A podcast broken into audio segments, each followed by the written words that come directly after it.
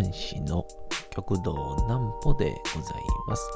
皆様3月の21日も大変にお疲れ様でございました。お休みの準備をされる方、もう寝るよという方、そんな方々の寝るをともに寝落ちをしていただこうという講談師、極道南歩の南歩ちゃんのお休みラジオ。このラジオは毎週月曜日から金曜日の21時から音声アプリサウンドクラウド、Spotify、Amazon Music、Podcast にて配信をされております。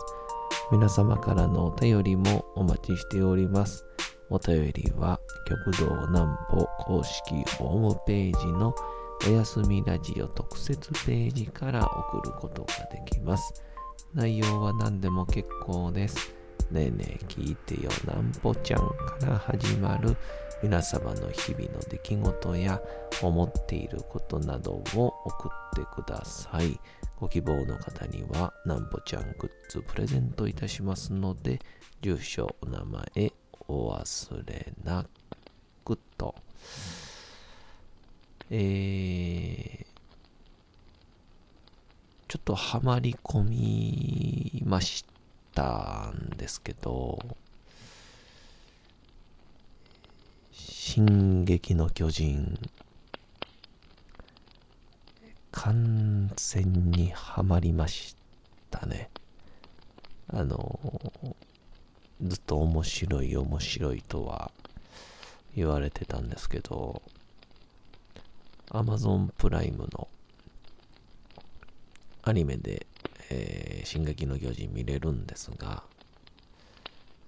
えー、約半月で、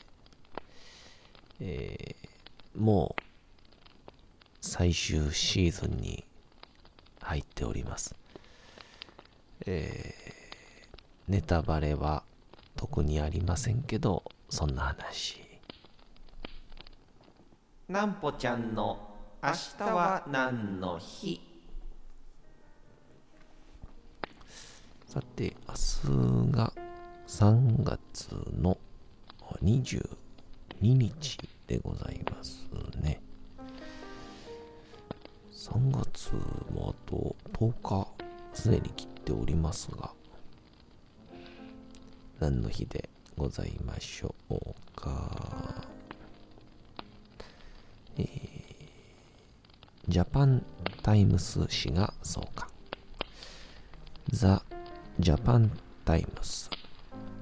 1897年の3月22日。日刊英字新聞のジャパンタイムスが創刊をしました。創刊当時は伊藤博文氏らの支援を受け、社長に山田、これは末春ですかね。えー、主筆に、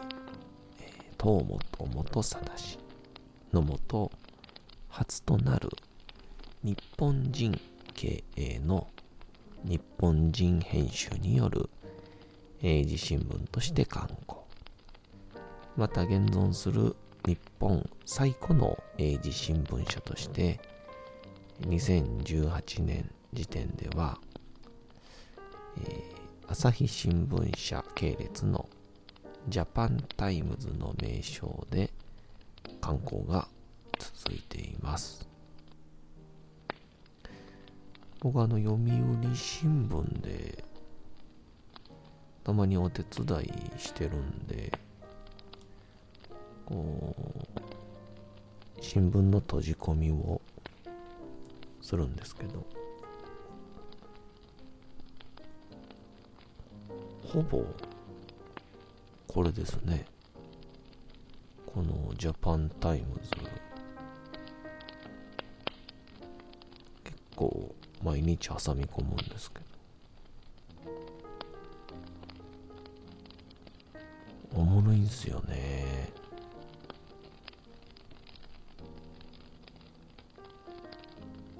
あのー僕の同僚というか、英語ペラペラで、えー、すごく本も読めてみたいな、天才野郎がいるんですけど、その人も、このジャパンタイムズを毎週欠かさず読んでて、かっこいいんですよね、あの英字新聞読んでる人って。まあ、僕はもうあの、書いてる、えー、写真だけ見て、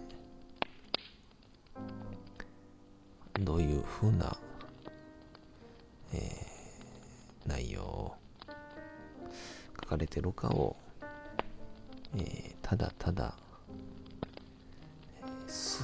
するという感じなんですけど、えーまあ、ぜひとも皆さん挑戦をしてみてください。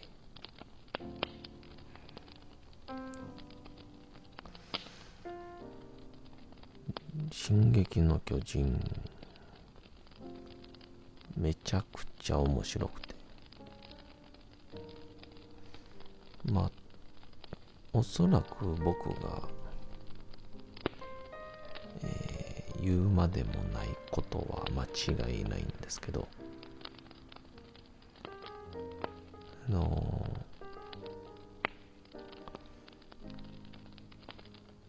ー、何がおもろいかっていう話を多分僕がしても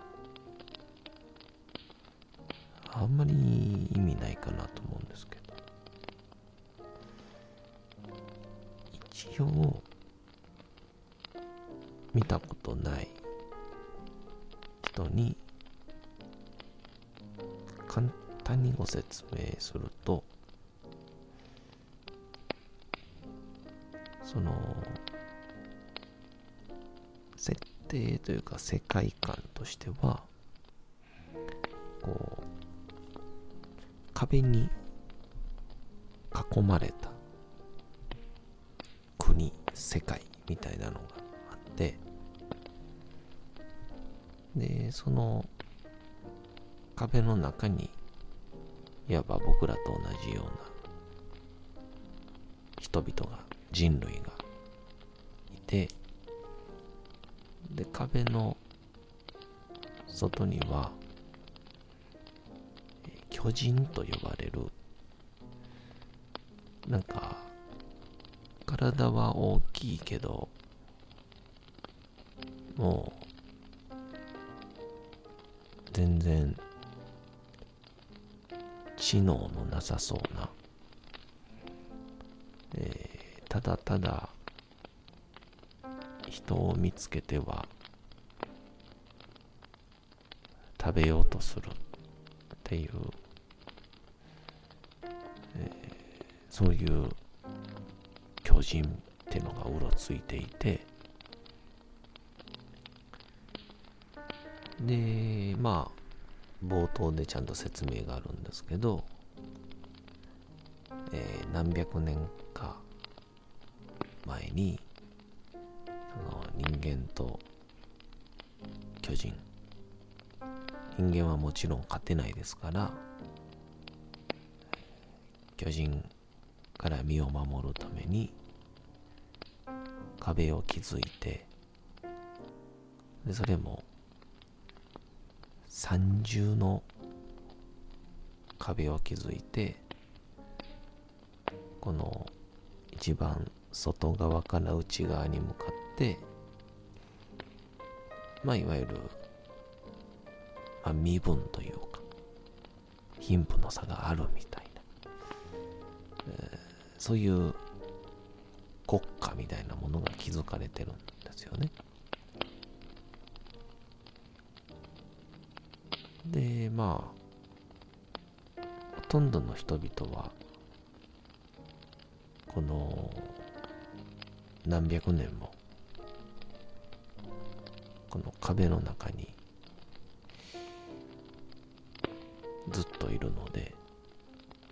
でこの壁自体も高さが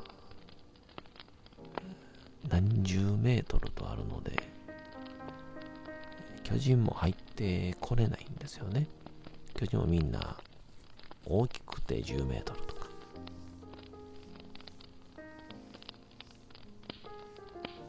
なんで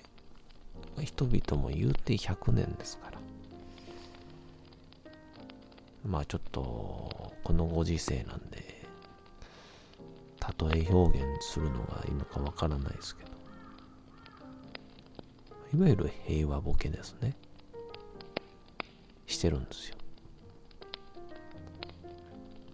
でこの国家には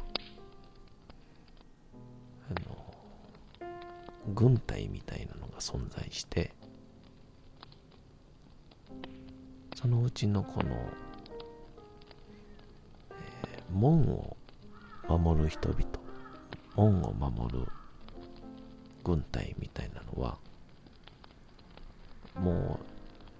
自分のちっちゃい頃から一度も巨人を見たことがないのでまあ兵団軍隊に入ったはいいけど特にする仕事もなく酒ばっか飲んでるみたいな。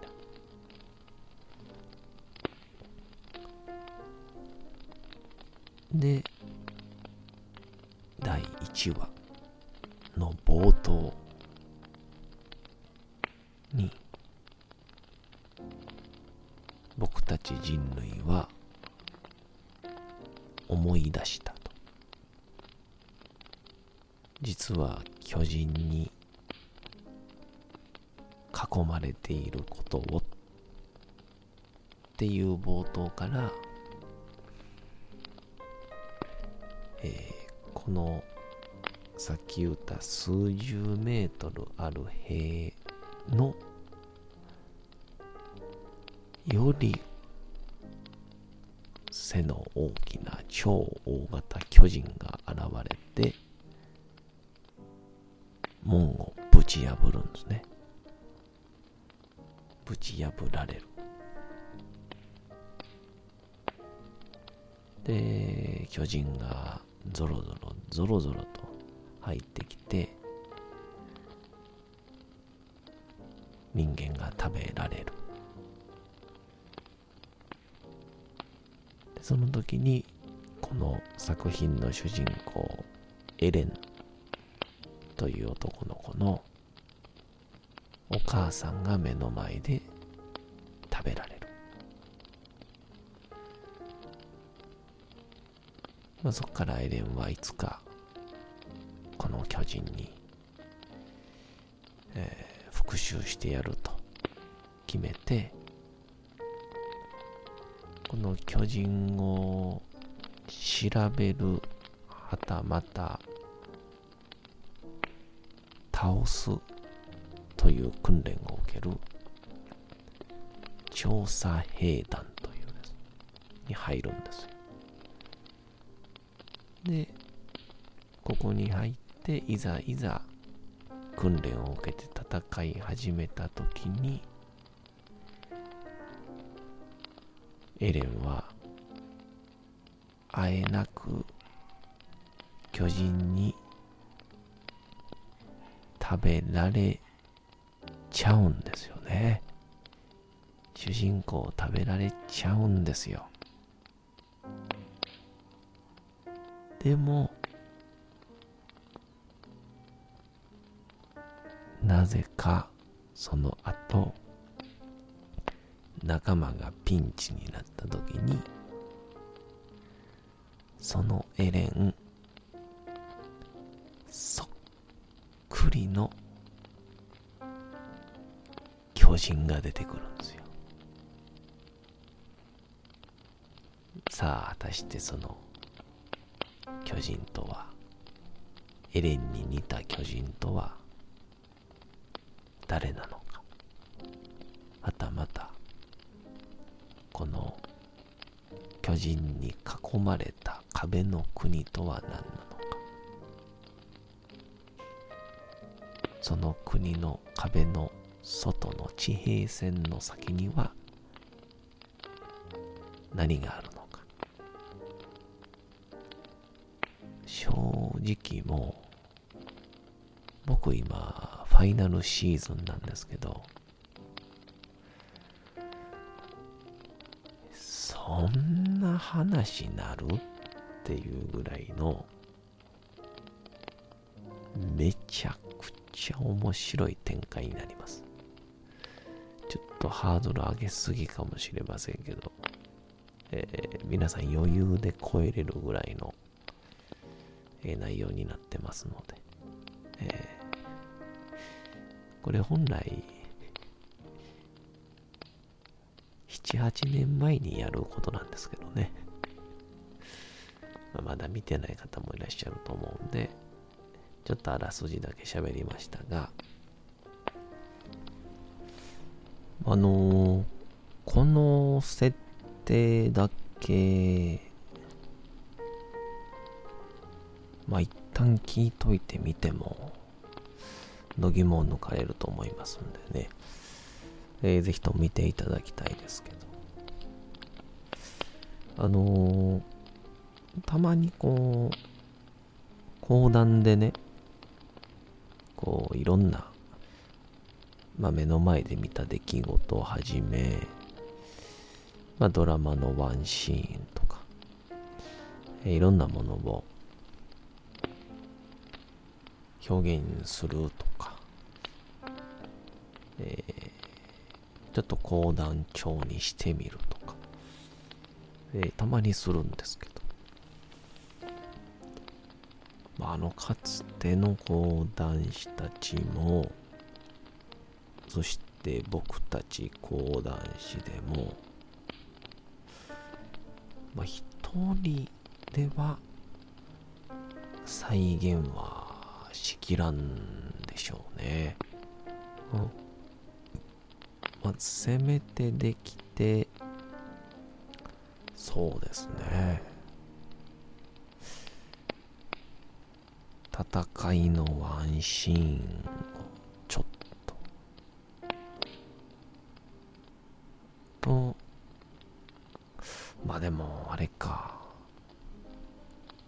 高速起動装置、立体起動装置か。まあ、これ、知らん人からしたら、ずっと何言うてんねんなんでしょうけど、の説明からが難しいでしょうから、まあ、あの、うちの師匠がよく昔、歌舞伎の松本幸四郎先生今の白鵬先生ですけどが赤穂義士をやるときに、まあ、全部やろうとすると時間が足りないのでちょっと間かいつまみたいところを講談でっていうのがあったんですけど、そういう意味では、あ舞台の、まあ、一番頭のところであったりとか、そういう、こう、あ、る意味、行々しく空気を作るっていうのには、向いてるかもしれないんで、えー、ぜひとも劇場版進撃の巨人、講談師をどうぞ。よろしくお願いします。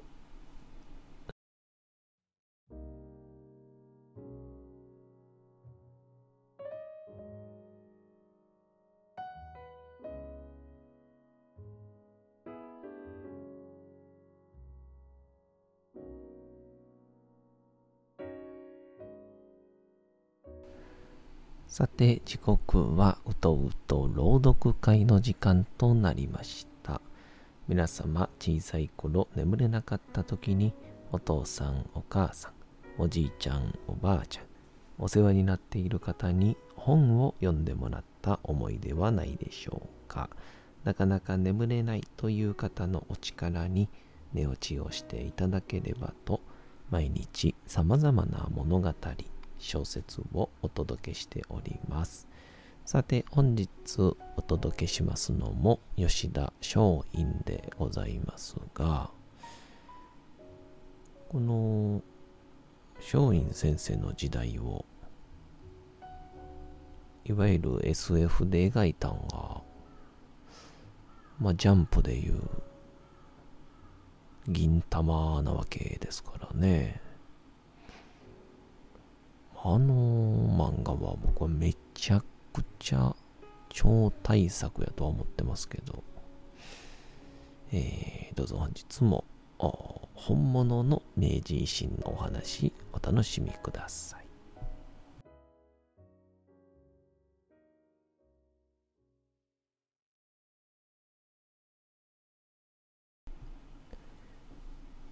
小説吉田松陰道門冬治それではたとえ漂流民であっても人によっては観点が施されたり施されなかったりするという意味ですか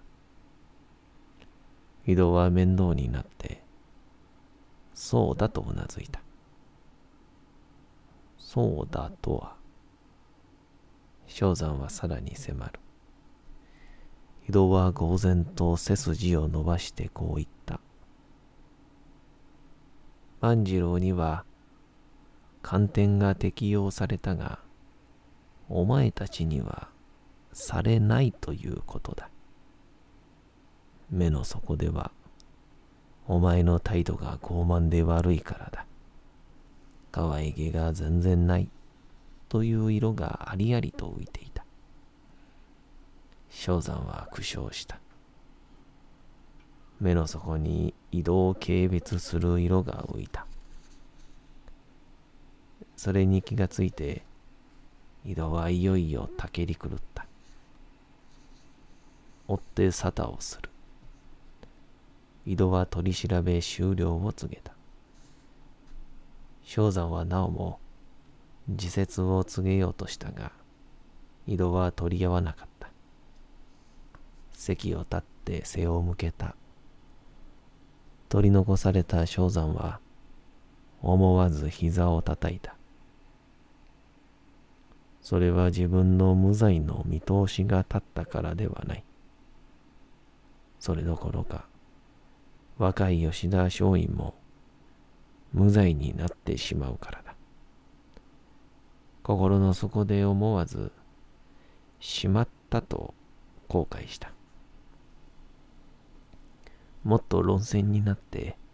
取り調べが長引くとばかり思っていた。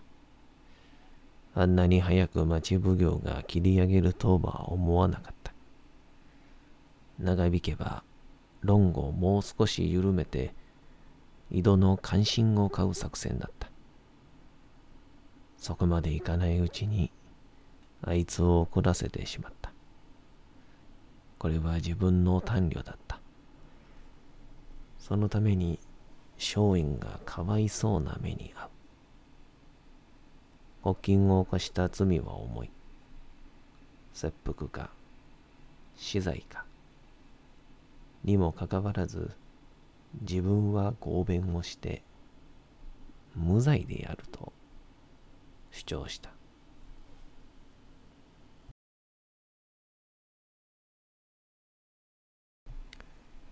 さて本日もお送りしてきましたなんぽちゃんのおやすみラジオ。というわけでございまして3月の21日も大変にお疲れ様でございました。明日も皆さん街のどこかでともどもに頑張って夜にまたお会いをいたしましょう。なんぽちゃんのおやすみラジオでございました。それでは皆さんおやすみなさい。すやすやすやーん。